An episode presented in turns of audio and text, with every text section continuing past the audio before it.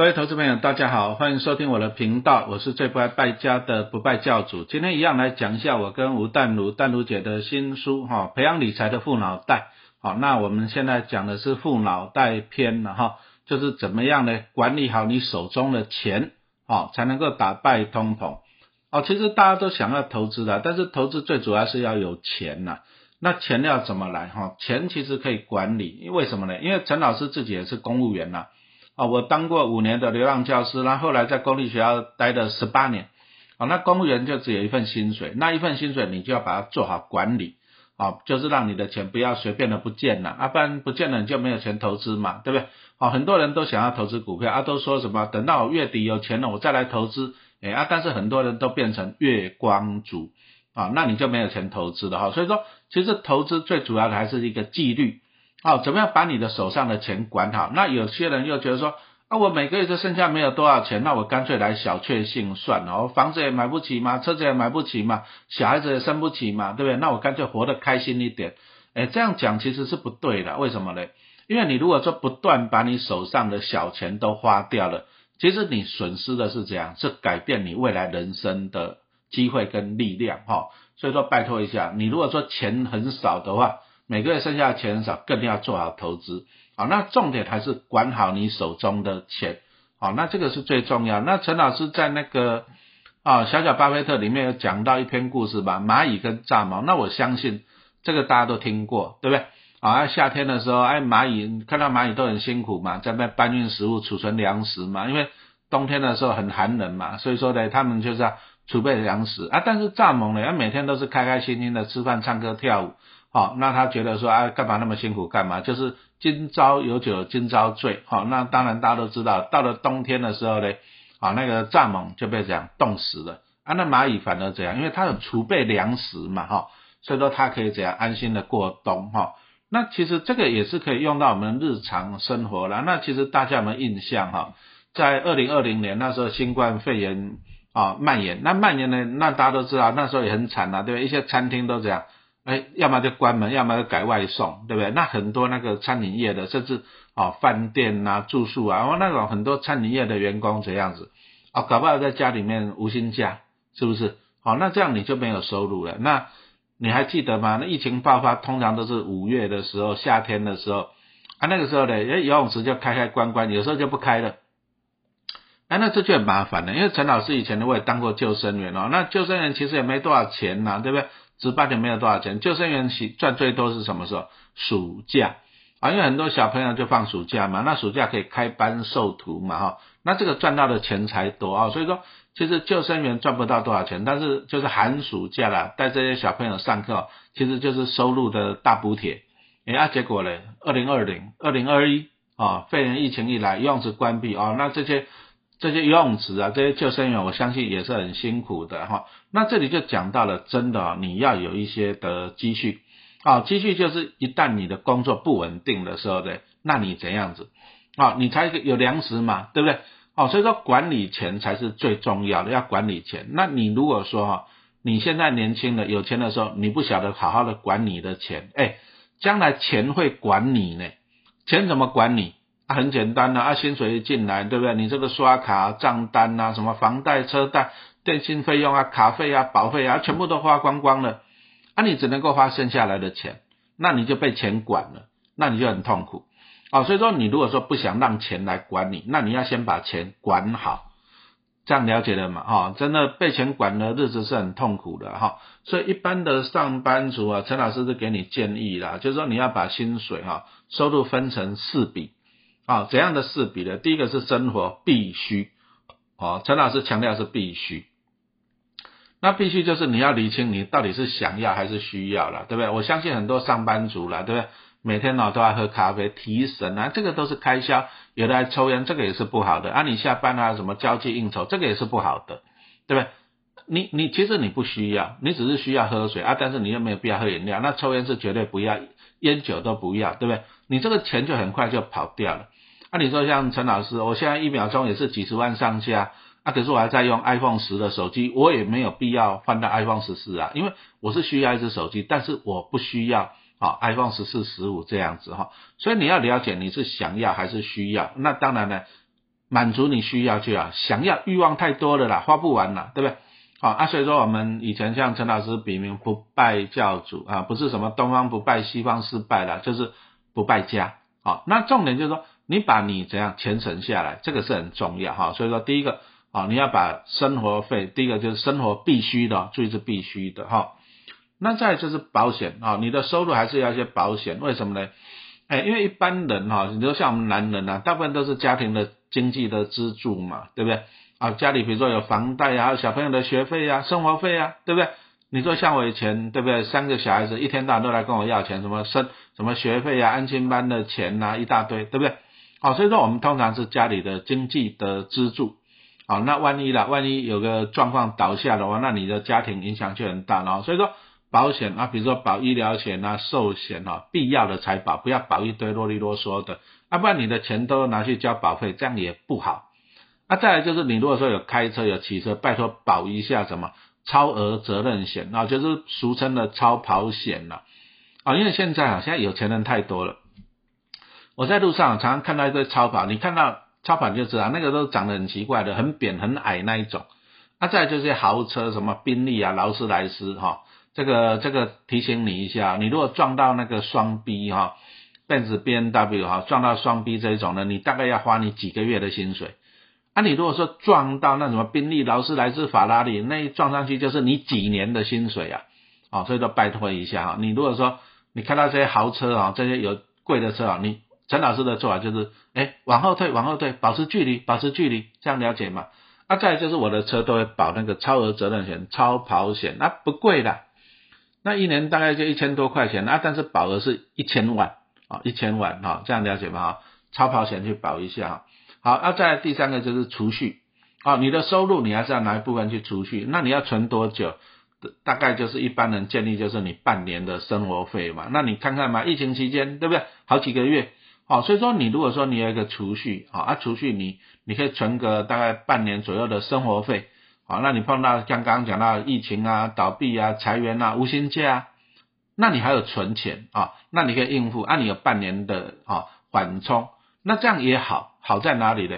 啊，不然呢？不然你如果没有储蓄，按你说像疫情期间，啊，台积电二零二零年那时候跌到两百多块钱，啊，你你因为你没有积蓄，啊，你知道怎样把台积电卖掉，卖在两百多，哎，啊，将来涨到六百多你就没赚到了，然后所以说还是需要储蓄的哈。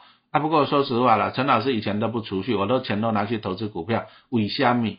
啊，因为我是公务员呐，我是公务员呐，我不会被开除啊，我薪水都会下来呀。而且公务员都是这样，都是每个月一号领钱嘛，哈，所以说我既然公务员我稳定，我就不需要储蓄了，哈，这样子，哈，所以说要看每个人的工作了。好，啊再来第四笔就是投资，哈，我们刚刚跟你分享的就是说，你的薪水下来，你要把它分成四笔，啊，哪四笔？第一笔就是你的生活怎样必须，啊，注意是必须，啊，第二笔就是保险，哦，不好意思。啊，再第三笔就是储蓄哈，那第四笔就是这样投资。哦，你要晓得一件事情啊，你辛苦存钱，存钱不是要放在银行，银行的利息太低了。哦，所以说你辛苦存钱哈，你的用意还是怎样？哦，要投资股票。哦，那投资股票重点，其实投资就是靠钱去滚钱了哈。那就两个重点，第一个当然是有越多的钱越好嘛，对不对？那再第二个就是时间了，那你要有越多的钱，就像我们刚刚跟你分享的，钱不要乱花掉哈，这个很重要，生活必须啊，拿一点储蓄，再来保险不要买太多，啊，再来就是时间了哈，所以说啊，陈老师给大家的建议就是你要不断的怎样啊，省吃俭用啊，请你加入我们不败教，啊，啊节约来投资，啊，那投资其实老师在书上也有写了，你基本上买一些高高股息 ETF，你可以先从这个着手，啊，不然就一些市值型的 ETF。啊不然一些绩优的龙头股哈，那这样子就好了哈。那我们再来举例说明一下了哈。好，假设你的薪水是四万块钱，那你就开始去评估了哈。第一个你要省吃俭用啊，不要把那么饮料啊、烟酒算进来。那你租屋啊什么，你把它算一算，啊，你省吃俭用，你发现你要两万块才能活得下去，这个就是生活必须的哈。那你四万块，你就先扣掉两万块，这个是生活必须的哈。那在保费啊，比如说你的保险费用一个月是五千，好，那每个月再存五千块，好，那你看看这样子就是这样，三万块去了，啊你就剩下一万块啊。注意一件事情哦，投资要成功，重点是纪律。什么叫纪律？啊，你要把要投资的钱啊，先拿去投资啊，先转到投资的账户，也就是我们刚刚讲到的啊，你一个月薪水有四万块啊，按你算算看，你可以投资一万块，你要先把一万块的钱转到你那个投资的账户，而且只进不出，绝对不能够领领出来，你只能够花你存剩下你投资剩下来的钱，这样懂了吗？那陈老师以前就是这样子哈，我尽量把钱拿去投资，那不要不要学习一些什么啊，有些人就说啊没关系。我等到月底有剩下钱我才投资啊！拜托你到这都月光族了，你看他户头有钱，哦，那这样就不好哈。所以说投资最重要的是纪律啊。按照我们刚刚讲的，你把钱分成四笔，那重点就是这样子的，你要把投资的钱优先转走啊，啊你只能够花你投资剩下来的钱啊。那再来哈，其实从去年开始哦，大家应该很关心通膨了，对不对？我记得以前。早餐加一颗蛋只要加五块钱，那后来变十块，现在变十五块，哦，这个也是很恐怖的。这个物价不断的上涨，这个叫通膨。好，那通膨最主要的原因还是因为二零二零年了，因为疫情嘛，那美国联储会就大降息，对不对？好了，钱就不断的放出来，啊，钱放太多出来，钱就不值钱，啊，那这个叫做通货膨胀。哦，那其实全世界各国他们，全世界各国为了经济发展哦，他们的目标都是把通膨率设在两趴。通膨率两趴是什么意思？比如说你今年卖一百块钱的东西，明年要卖卖一百零二块，哦，就是每年要贵两趴。那为什么要这样子？物价为什么要一直涨？啊，其实通膨啊，通膨对经济可能会好一点啊。什么意思？比如说你发现这个东西每年都在涨价，那你会怎样？你就会赶快去消费啊？为什么？你如果说不消费啊，比如说你把钱放银行，对不对？那利率只有一趴。啊，你花一百，你一百块存进去，只剩下明年变一百零一块，可是物价变成一百零二块，你就买不起了。哦，所以说，所以说，因为有一个通膨在，所以说大家会赶快去消费。那你去消费就会造成经济的成长，因为如果说大家都把钱放在银行，那大家都不去消费，那经济不会成长啊，是不是？哦，所以说世界各国其实他们都有一个目标了，就是把通膨率哈尽量维持在两趴左右哈，那这样子经济才会成长。啊，其实两趴只是理想啊。那你看，像台湾政府一直在公告啊，台湾的通膨没有美国那么多啊，美国都，你看去年还看到八趴以上，啊，台湾政府公告，我只能讲政府公告了哈，公公告的都只有大概两三趴啊，政府公告的信不信随便你了哈，这个我就不予置评了啊。但是呢，我相信呢，你看去年鸡蛋这样子涨，哦，生活必须的哈，那个通膨率绝对高很高了，好啊，比如说鸡排。啊，鸡排，鸡排，我相信每个人逛夜市都很喜欢吃嘛。对，以前陈老师，因为我也常常去逛夜市啊，顺便去看电影哦，所以说啊，鸡排啊，鸡排，呃，鸡排少吃了。讲实话，鸡排第一个油炸的，第二个上面有果粉，这个是淀粉，啊，有油又有淀粉，而且它为了好吃都这样，调味料下很重，干叨叨，那你怎么办？你就只好喝饮料啊。结果你看，你逛个夜市，鸡排饮料，这个高油、高盐、高糖。一次吃好吃嘛，那个对健康不好啊，真的不好。啊，不过放心啦，你现在大概不会想吃鸡排的，为什么？因为太贵啦，贵到你买不起啊，对不对？那大概在一九九零九二年代的时候，一个鸡排，一个鸡排只要三十块，我还记得三片一百的时代啊，我还记得。那现在鸡排的，哎，靠腰九十块，有的有的鸡排贵的还几百块呢，几百块呢。那你看一下，我们就给他统计鸡排。结果大概发现三十年，那三十年涨了三倍，三十年涨了三倍，从三十涨到九十块，那我们就把它算出来，这个通膨率就是每年鸡排大概会贵三点七帕，啊，那这就出了一个问题了。你如果说你把钱放银行定存，那现在定存大概一点五趴左右，可是鸡排每年贵三点七趴呢，就你的通你的银行存款增加的速度还输给输给鸡排，什么意思？也就是说，你现在把钱放银行定存，对不对啊？到以后你反正你吃不起鸡排了，哦，这个就是高通膨对你的伤害了哈。那你如果说你想要去克服这个高通膨，你要怎么办啊？答案是怎样？其实其实投资投资就是生活生活投资术了，什么意思？